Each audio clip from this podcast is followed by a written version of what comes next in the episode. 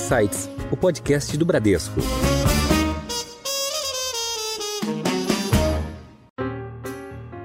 Nós ficamos com mais da metade da produção, mais da metade do mercado disponível nos Estados Unidos de venda é, de vergalhão.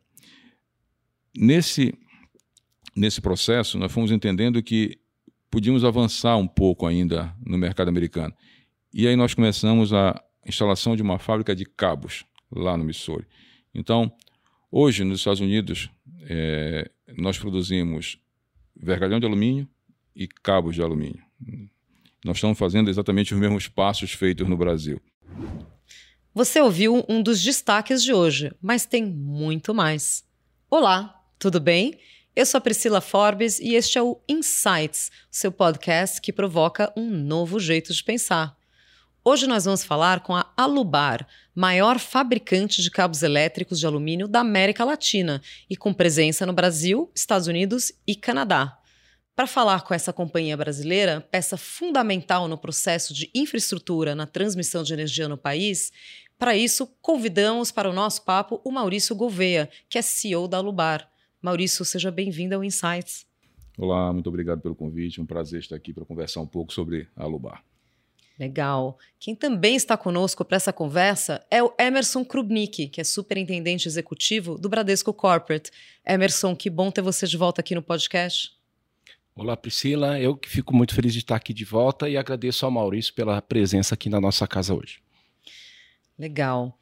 Maurício, a gente tem por hábito pedir ao convidado que apresente a, a, empresa. Então, queria que você falasse um pouco sobre a Alubar. A gente já comentou um pouco aqui né, os segmentos em que vocês atuam, dá uma ideia aí um pouco de presença internacional e grandes números. Bem, nós somos uma jovem de 25 anos, né? Nós temos 25 anos de operação.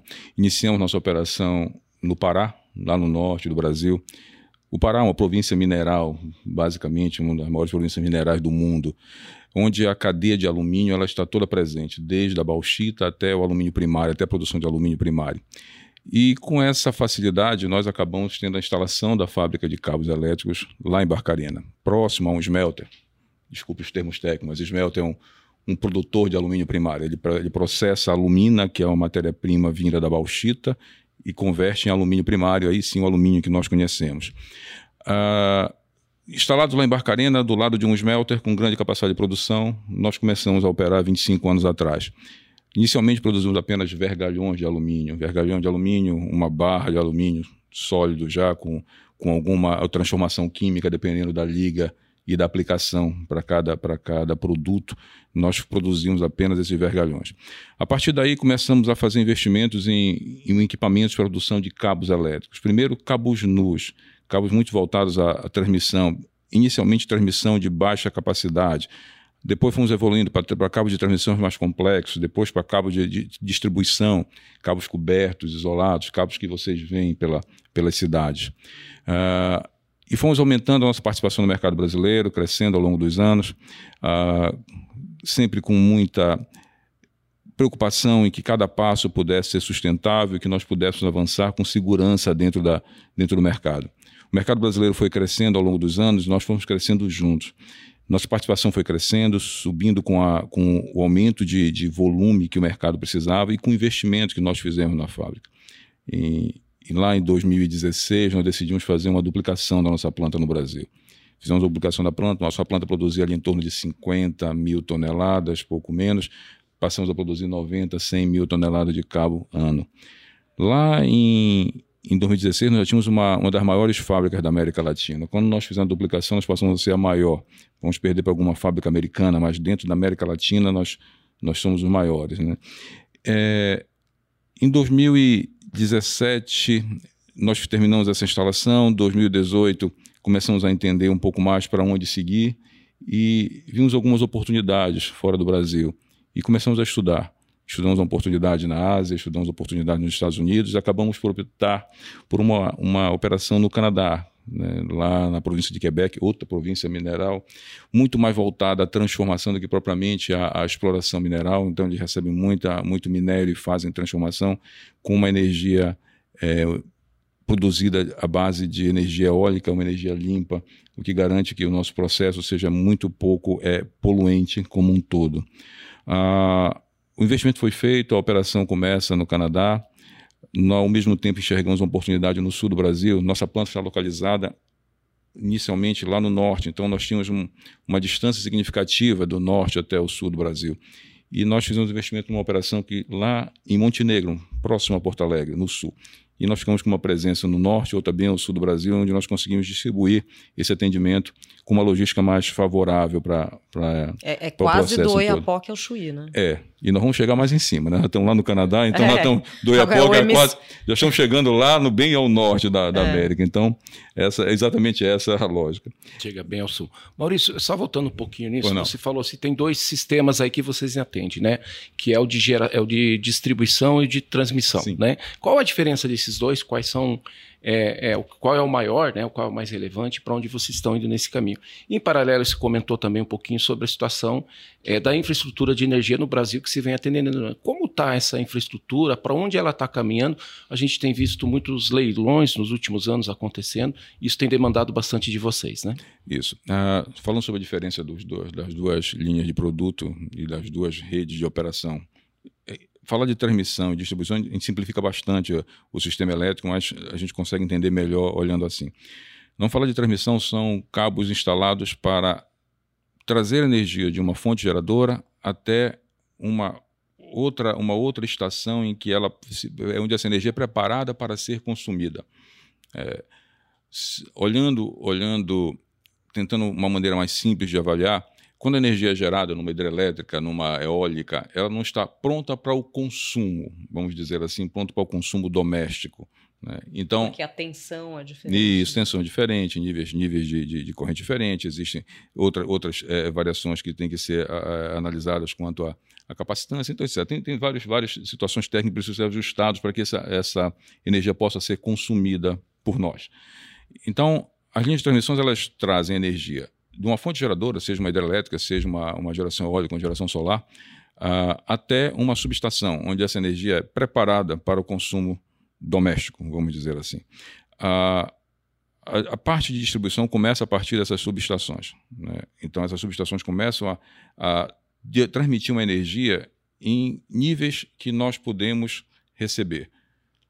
Dentro da rede ainda tem outros equipamentos que ajustam essa energia até que cheguem aos nossos aparelhos, mas toda essa rede que fica após essas subestações, que nas cidades nós vemos claramente são cabos muitas vezes coloridos, que tem aí verde, é, vermelho, preto, nós vemos esses cabos na, na rua, nos postes. Essa é a rede de distribuição.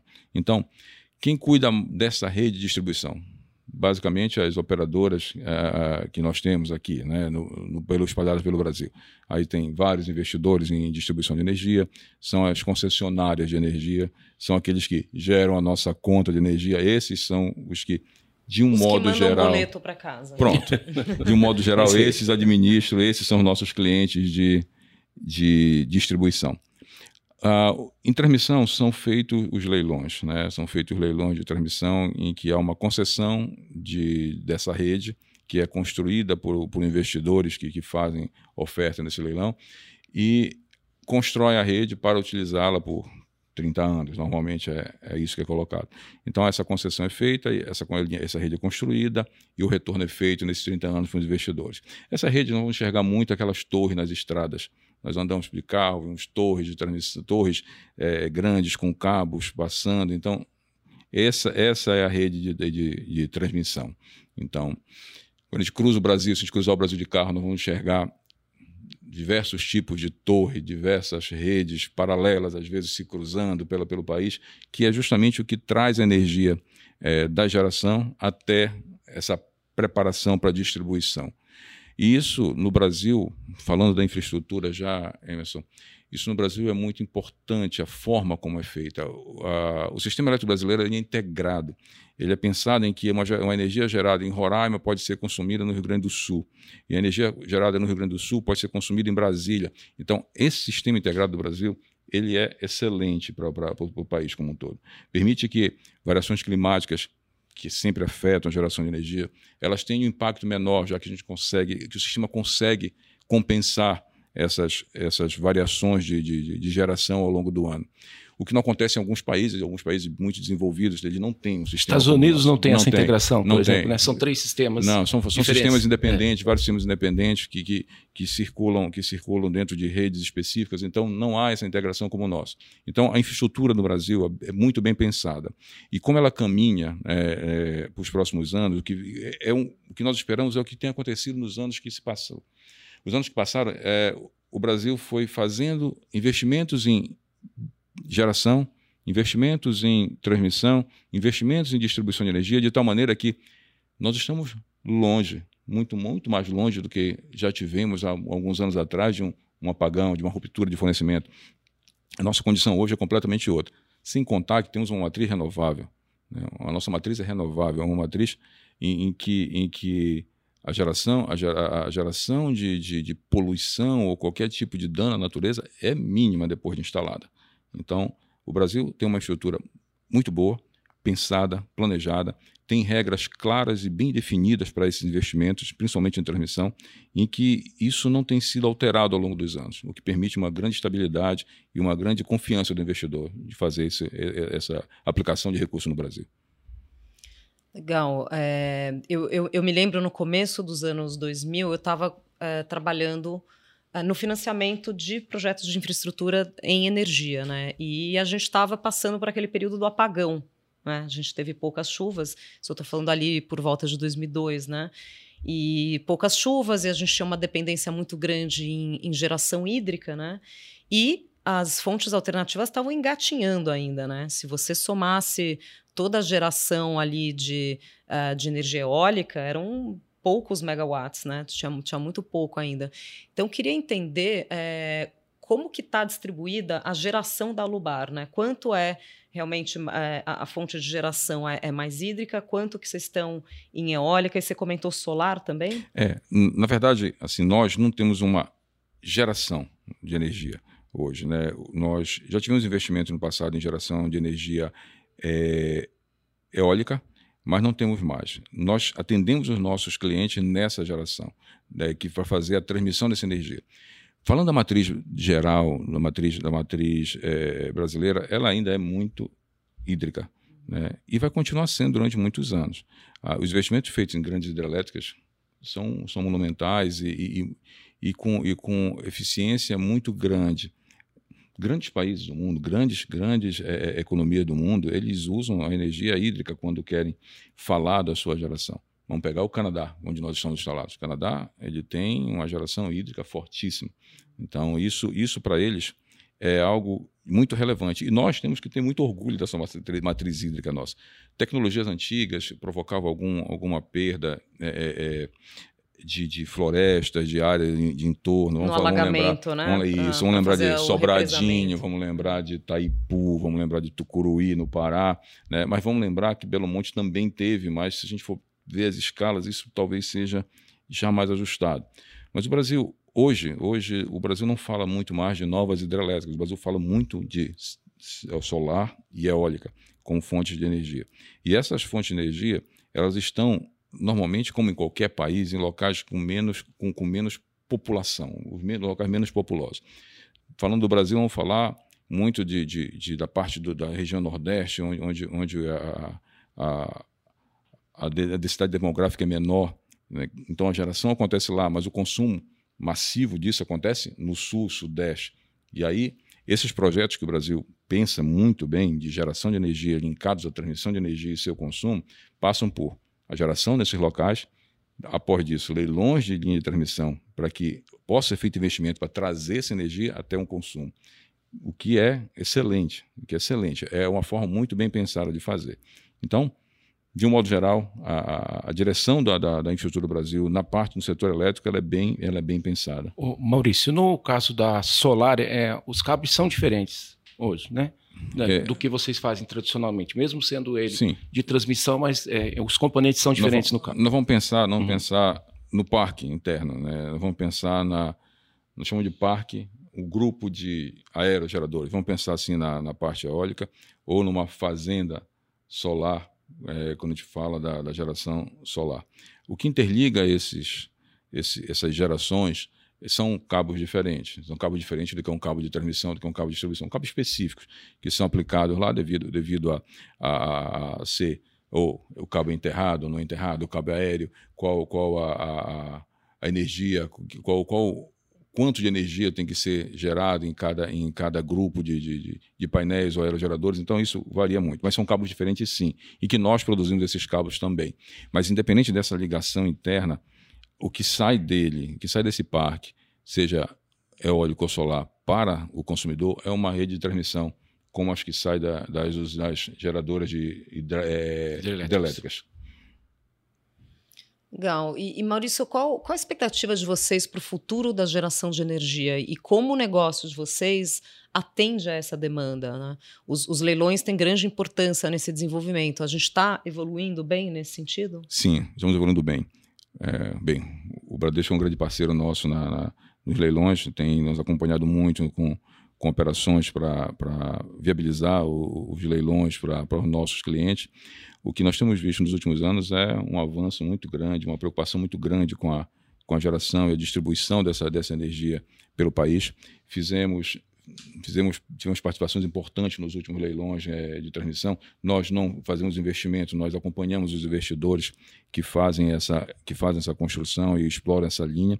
O que nós enxergamos nos últimos anos foi um crescimento muito grande desses leilões. O que aconteceu esse ano nós, nós como, como é, produtores de cabo, enxergamos os leilões por volume de cabo. Então, um leilão que tem 120 mil toneladas de cabo, né, só para vocês entenderem o que são 120 mil toneladas de cabo. Ah, o mercado brasileiro hoje de cabo deve estar de perto de 200, 200 e poucas mil toneladas de cabo ano. Ah, nós estamos falando de um leilão que tem, de um dia só, uma operação de 120 mil toneladas. Então, e, isso equivale a que distância em termos de, de, linha de transmissão? Ah, não falar de. É difícil, é difícil dizer, porque como funciona a linha de transmissão? Uma torre ela tem mais de um, mais de um condutor. Então, se a gente analisar um único condutor, né, podemos pensar em, em, algumas, em alguns quilômetros. Só que uma linha de transmissão ela tem dois, três, quatro, seis condutores. Então, essa, esse conjunto varia muito a distância, mas não podemos falar de de linhas de transmissão de 3 mil quilômetros, mil quilômetros, 600 quilômetros. Então, são distâncias bem significativas. E é muito caro. É, não falar que tem uma, existe linha de transmissões que, sai, que saem de, de, de Belo Monte até o Rio de Janeiro. Então, Belo Monte até o Rio de Janeiro são mais de 3 mil quilômetros fácil. Né? Então, são, são linhas muito grandes. Maurício, você falou aí a, a, razão de estar lá no Pará, em Barcarena, né, em função da matéria-prima, é, mas lá também tem um aspecto logístico bastante importante, né, não só é, pelo teu setor, mas também pela parte é, de grãos, né, de importação é, de insumos. É, eu tenho rodado lá bastante, estive lá agora 20 dias atrás, até estivemos junto lá. É, isso é uma vantagem também competitiva e é um porto que está crescendo muito. Para vocês também é um diferencial em exportação, eventualmente esse caminho de exportação é, é um caminho também para Lubar? Pode ser. Nós até fazemos alguma exportação. Nós export... Hoje nós exportamos um pouco para os Estados Unidos, nós mandamos cabos para os Estados Unidos. Ah, mas o nosso, grande, o nosso grande mercado ainda é o mercado interno. O, o Brasil é, tem um mercado interno para o nosso setor muito grande. Então, hoje nós é, aplicamos muito do, do, quase tudo, 95% do que nós produzimos no mercado interno. Ah, mas a infraestrutura daquela região para exportação é bem favorável, sem dúvida. Né? E, e, a gente imagina, quando a gente fala de transporte né, lá no norte, nós falamos de algumas coisas bem, bem características. Né? Nós falamos de transportar é, toneladas e toneladas de cabo de balsa, balsa, né, por um rio. Né? Então, é uma operação bem diferente, né? bem, é bem interessante. Né? São às vezes semanas de transporte por um rio com uma balsa, com um rebocador, levando o material desde a fábrica até um cliente que tem uma instalação, tem uma linha na, na, na região amazônica. Né? Vamos lembrar da, da linha de Tucuri para Manaus, que também foi que nós atendemos e que foi uma que foi um transporte como esse. Nós vamos falar da linha que está sendo construída para Roraima. Então, existem, existem algumas características ali. Mas, para nós é uma vantagem, porque nós, nós estamos lá, somos de lá há muitos anos. Então, nós sabemos exatamente como fazer isso de uma forma eficiente, de uma forma que, que mantenha a operação rentável, né? utilizando a, os meios que a região nos permite, balsas, barcos. O que imaginar, alguns, alguns transportes bem difíceis de fazer por rodovia, nós conhecemos que temos algumas dificuldades ainda na nossa infraestrutura naquela região, e isso, isso tem melhorado com o tempo, mas ainda temos alguma, algumas dificuldades. Mas estar lá nos deixa muito próximo da solução. Né? Nós vivemos a solução todo dia. Então, isso, a dificuldade para nós acaba gerando uma facilidade. Bom, a gente está gravando aqui em São Paulo, né, que é conhecida como a terra da garoa. Só que ultimamente tem sido muito mais do que garoa, né? A gente está falando aqui de grandes tempestades, temporais, uh, e todos os, os transtornos que, que, esses temporais acarretam, né? Essa, eh, esse volume de chuvas, com não só a questão dos alagamentos, mas as quedas de árvore e a falta de luz, né? O paulistano tem vivido aí recentemente alguns episódios aqui em que realmente faltou luz.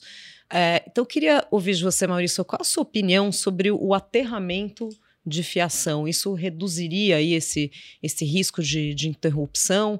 É um procedimento necessário para os municípios? Porque, como é nos Estados Unidos e no Canadá, né? É, esses países com os quais vocês já, já, já se relacionam, já têm presença lá, tem, tem produtos específicos para o aterramento de fiação?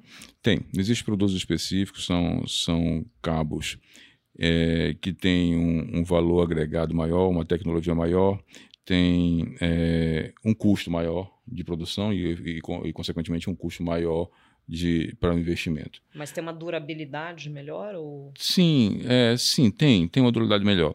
Sem dúvida, não há dúvida que uma, que uma rede, quanto mais protegida, mais estável ela vai ser. Né? uma rede, uma rede é, subterrânea, ela vai ter seus problemas também, a necessidade de manutenção, a, o cuidado com, com, com a, a condição de instalação. Então, são outros cuidados. Ah, é um investimento grande, não é um investimento pequeno, é, não é uma solução rápida. Não se pode imaginar que se resolva uma cidade, seja o tamanho que for, rapidamente, é, construindo uma rede subterrânea de, energia. Isso demanda tempo, demanda projeto, tempo, investimento. Isso não é fácil de fazer. É melhor? Com certeza é nós deixamos algumas situações é, fora. Nós não vamos ter mais que imaginar que uma árvore vai derrubar uma rede elétrica e deixar um bairro, uma cidade, uma rua sem energia durante algumas, alguns dias. Nós não vamos imaginar que vamos ter um, uma, uma tempestade em que um, uma ventania possa causar esse, esse dano. Não, vamos ter outras preocupações de manutenção. Sem dúvida, é muito mais estável, mas também demanda muito mais atenção com manutenção e um investimento que não é pequeno das concessionárias, um investimento que vai ter um retorno de um prazo longo, mas que é possível ser feito. É, é uma decisão, uma decisão de negócio que passa por uma questão social, que passa por uma questão é, política de decisão, de, de, de entender como isso pode ser feito, vai passar por financiamento dessas obras vai passar. Tem, são vários passos que têm que ser dados até que a gente consiga ter uma solução bem clara para esse tipo de, de, de, de, investimento nesses cabos subterrâneos. Países como Canadá e Estados Unidos, eles têm vários locais com rede subterrânea, mas também tem vários locais com rede aérea. Então, eles têm existe um misto de, dessa, dessa solução. Quando a, gente, quando a gente vê um furacão nos Estados Unidos, nós, nós estamos cansados de ver postes de energia caindo. Então, isso acontece lá também. É, então, é preciso escolher os locais, entender qual, qual, que ponto, que, que local são mais arriscados, para que o projeto possa ser feito atendendo a, a diminuindo riscos, de fato, né, para que a gente possa ter uma, uma, uma, uma evolução para uma rede mais estável. Perfeito. E qual o cenário, tanto para o setor, mas especialmente para a Lubar, é, a partir das perspectivas econômicas, falando tanto de Brasil quanto em termos globais? É, eu queria aproveitar o gancho aqui da pergunta né, e falar um pouco sobre a, internacionaliza a internacionalização, essa decisão da Alubar também, é, lá atrás, né, no passado recente, de, de ir para fora. Vou, vou, começar pelo Emerson e chego, e chego aqui. a decisão passou por uma questão de mercado. Hoje, nós temos algo em torno de 70% do mercado brasileiro de cabos. É, isso nos deixa numa, numa condição em que novos investimentos poderiam ser muito altos para pouco, pouco ganho. Né? Então, lá em 2018, nós começamos a olhar que outro passo podemos dar?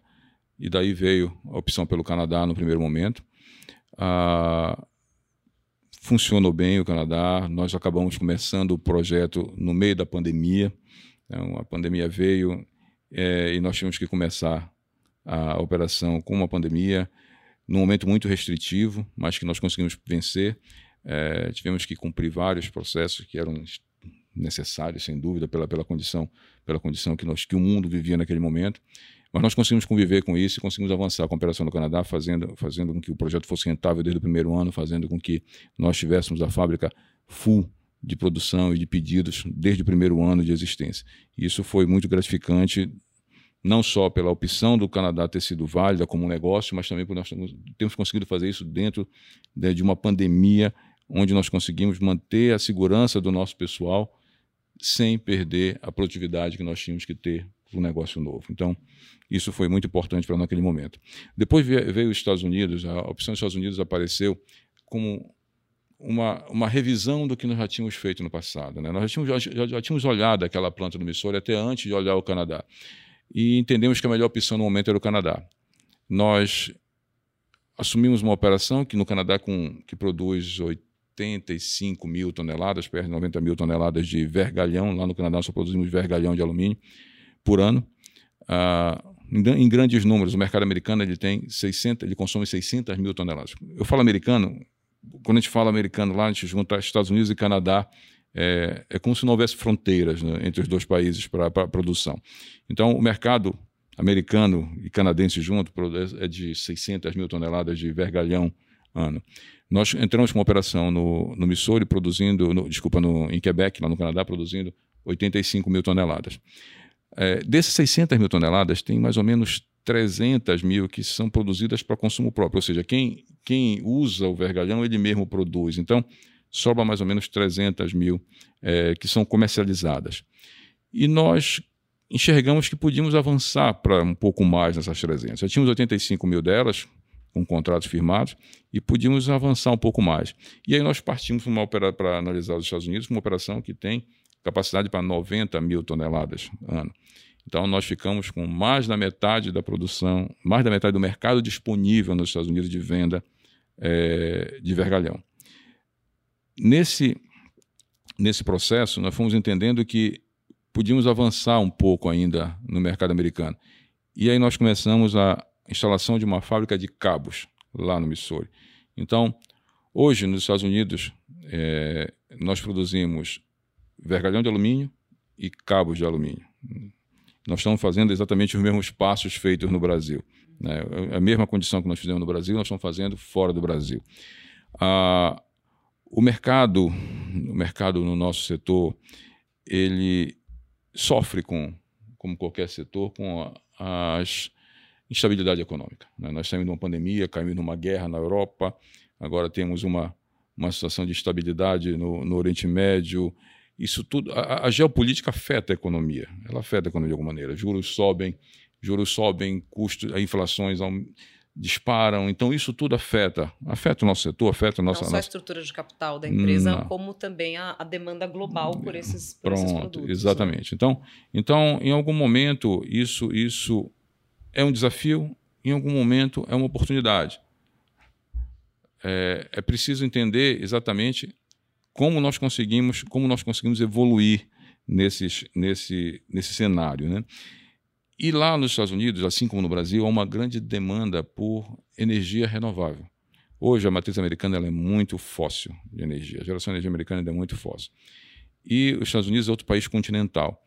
E a geração, e a geração de energia eólica e solar americana, ela está muito nas costas, ela está muito concentrada nas costas, leste e, leste e oeste. Né? Então, essa, essa geração. Tem esse continente todo no meio, né? Pronto, que tem uhum. que ser. Que essa, que essa energia tem que ser né? transmitida por cabos. Então, daí. Vem a demanda. Daí vem a demanda, daí vem a nossa opção por enxergar essa oportunidade, e daí nós entendemos, entendemos que esse mercado é, global ele tem ainda muito que crescer, apesar de algum momento nós sentimos alguma, alguma instabilidade, alguma redução de demanda, mas de um modo geral ele é crescente. E como é que é a mudança na, nas fontes é, geradoras, né, com, com todo esse movimento uh, em direção à descarbonização, né? Como é que isso afeta vocês?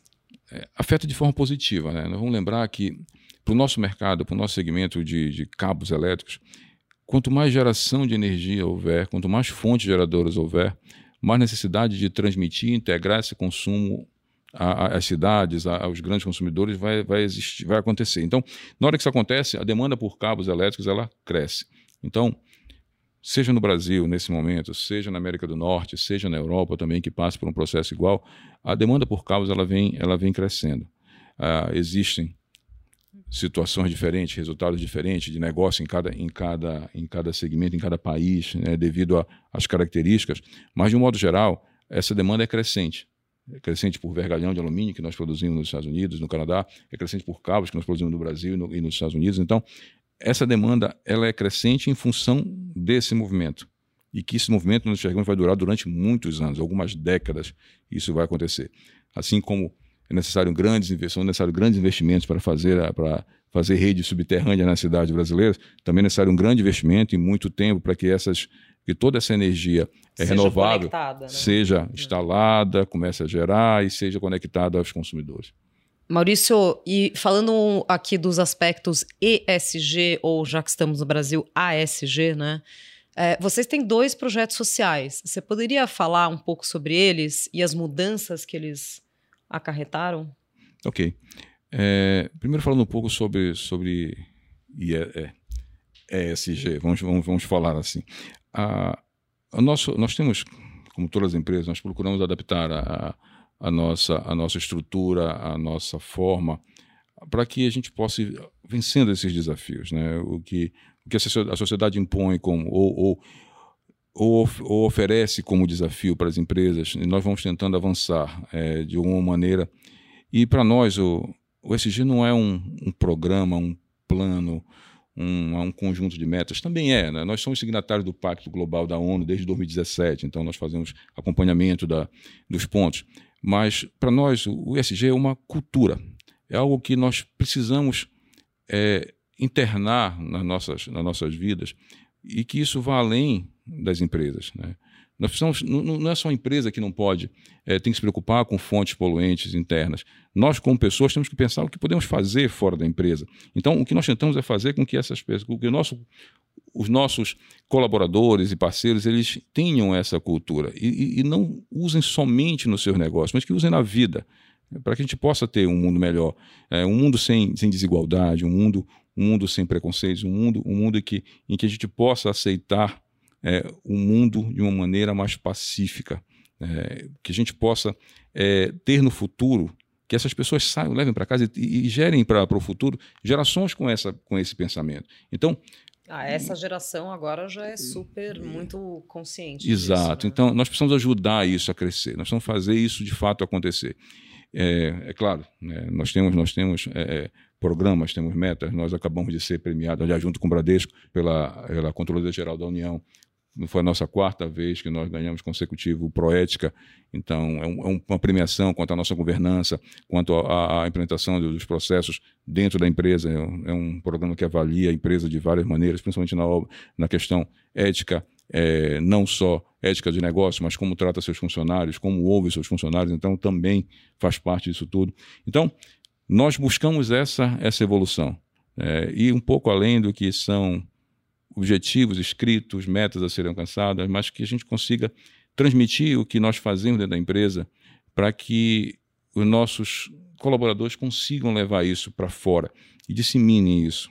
Né? Eu acho que isso é mais importante até do que ter números, índices que meçam isso. Parte dessa cultura está conosco, né? Cada um tem que fazer sim, o seu na sim. sua mudança, né? Não é só as empresas, cada um. Você comentou também aqui um pouquinho sobre patrocínio, né? A gente estava falando aqui antes da conversa. Vocês patrocinam um time de futebol lá, né? É, patrocinamos. Nós patrocinamos um time de futebol lá no Pará.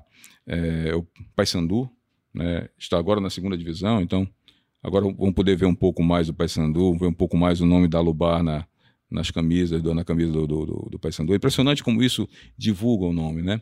Uh, há uns anos atrás, nós não fazíamos esse tipo de, de, publicidade, e nós estávamos no Pará, o nosso setor nos conhecia muito, mas a, a, a, população não conhecia muito a empresa. Na hora que nós partimos para um patrocínio com, com clubes, isso eleva o, o, conhecimento da marca em algumas, em algumas vezes. Então, é algo bem, bem gratificante. Né? Nós temos o Paysandu, nós também patrocinamos lá no Pará a, uma festa religiosa, um, cultural, o Círio de Nazaré, Círio de Nazaré. Né, onde, festa onde mais, enorme, né? mais de 200, é, de 2 milhões de pessoas estão na rua no, no, durante o Círio, então nós patrocinamos também. Temos outros, outros patrocínios culturais que nós fazemos é, no Pará, fazemos também é, campanhas com, com, com, programas no Rio Grande do Sul quanto a, quanto a, a recolhimento de material, de material é, reciclável. Então, cada, cada lugar tem, um, tem uma necessidade. É, por exemplo, lá em Saxton, que é uma cidade próxima à, à, nossa planta nos Estados Unidos, nós fazemos uma, uma, uma participação na conservação da, de jardins na cidade, que para eles é muito importante. Então, nós, em, cada, em cada local, nós tentamos entender o que de fato é relevante, o que é importante para que a gente possa colaborar dentro da, da comunidade. Nesse estado, é, nesse nesse continente chamado Brasil, cada estado é um país, é, né? Cada um é diferente, é. cada um tem as suas necessidades é. e, e, sua cultura. Exatamente, tem os nossos regionalismos, né? Muito, e as demandas, muito. como você colocou, né? das comunidades locais. Bom, a gente está aqui na parte final da nossa conversa e a gente tem a nossa tradição de pedir aos convidados que compartilhem suas sugestões, dicas culturais, algo que você tenha achado inspirador e queira dividir aqui com os, com os nossos ouvintes. Bem, eu, particularmente gosto muito de história, né? Eu, eu, gosto de entender como a humanidade chegou onde chegou e não existe só uma visão de como nós chegamos onde estamos, né? Então, existem várias visões, vão ter visões um pouco mais religiosas, um pouco mais céticas, um pouco mais físicas. Então é, é, é preciso.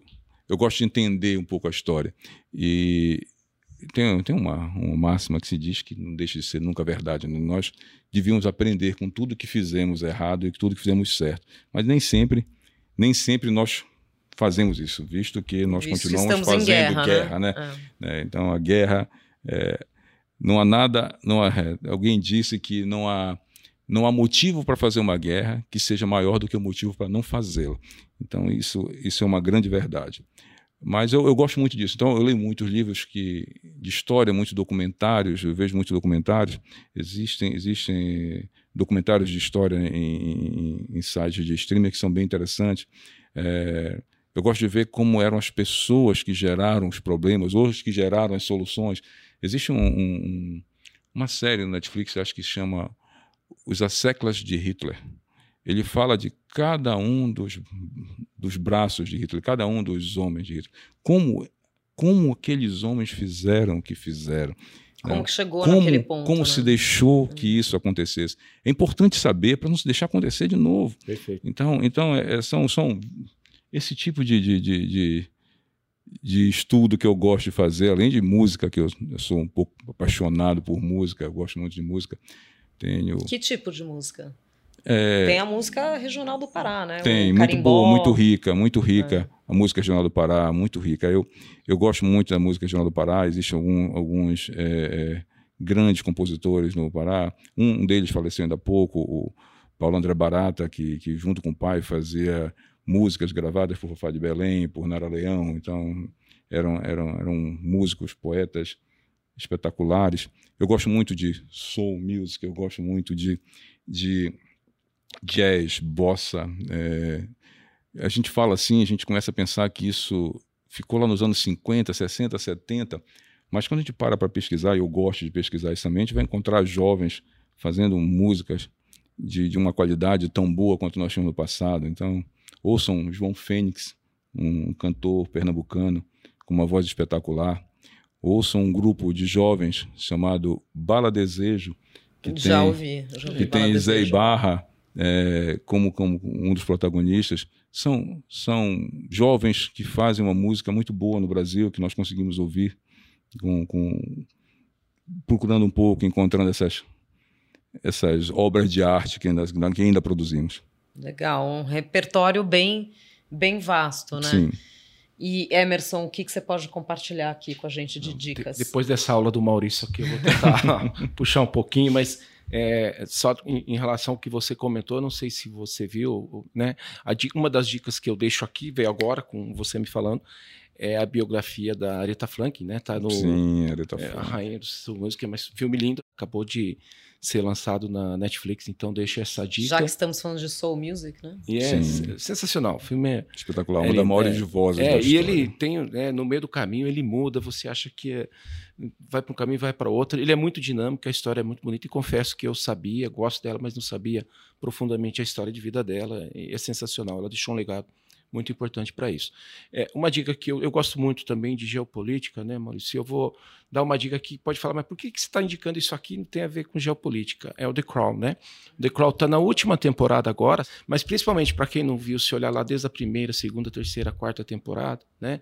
Mostra um pedaço da história do mundo, né? É, é sensacional, principalmente naquela parte lá na época da Segunda Guerra, na época sim, sim. e a transformação é, da Inglaterra, de que era né, imperialista para um mundo mais globalizado. Então, ele é sensacional, além de todas as intrigas, todas as histórias, todas as, as, as lutas de poderes né, né? Da, da, família é, real. É, que existe, e eu sempre fui um admirador da, da Rainha Elizabeth, e eu tive uma semana antes de, do Palácio de Buckingham, antes de ela falecer, então para mim foi ficou muito marcado isso. E uma dica que eu sempre gosto de trazer aqui, eu já trouxe na outra vez, né, em relação ao Bradesco, que é um grande incentivador da cultura brasileira, e eu deixo uma recomendação para todo mundo paulistano, no Rio também, né, mas principalmente paulistano, de conhecer e visitar o Teatro Bradesco. Ele foi escolhido pelos paulistanos, né, como o teatro preferido de São Paulo. Então, você tem balés, tem óperas, tem shows, tem, uma tem programação musicais, bem variada. Uma programação variável, eu não perco, minha esposa vai, meus filhos gostam de ir comigo, então é uma dica que eu deixo. De novo, mais uma, né, o Bradesco como um grande incentivador da cultura brasileira, o cliente Bradesco tem desconto lá com cartão. Olha, excelente dica. Bem, muito bem lembrado o nosso teatro, nosso querido Teatro Bradesco. Bom, nós chegamos ao final de mais uma conversa riquíssima. Queria agradecer aqui a participação do Maurício Gouveia, que é CEO do Grupo Alubar. Maurício, obrigada. Muito obrigado, muito obrigado pela oportunidade de conversar um pouco com vocês. Queria agradecer também a presença do Emerson Krubnik, superintendente executivo do Bradesco Corporate. Emerson, obrigada. Eu que agradeço, é sempre uma honra estar aqui. Obrigado você, obrigado Maurício. Até a próxima. E você que nos acompanha já sabe, né? Que toda quarta-feira tem um episódio novo do seu Insights. E nós estamos nas principais plataformas de áudio e também no Instagram, no perfil podcast.insights. Siga a gente por lá, fica por dentro das gravações, dos bastidores e muito mais. Tchau, até a próxima!